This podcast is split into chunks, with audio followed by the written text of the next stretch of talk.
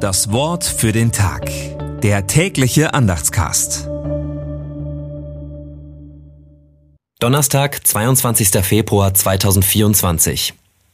Und als Mose unterwegs in der Herberge war, kam ihm der Herr entgegen und wollte ihn töten.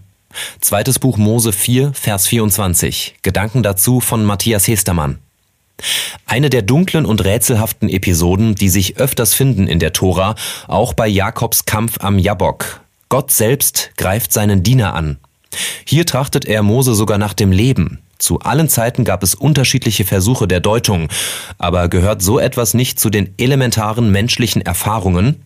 Eine bedrohliche Krankheit, ein schlimmer Verlust, immer wieder fragen Menschen, warum Gott sie so grausam schlägt. Es geht auch nicht automatisch um Schuld und Strafe.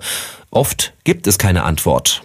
Und doch bleibt uns nichts, als zugleich auch Zuflucht zu suchen bei dem, der uns das Leben schenkt und nimmt.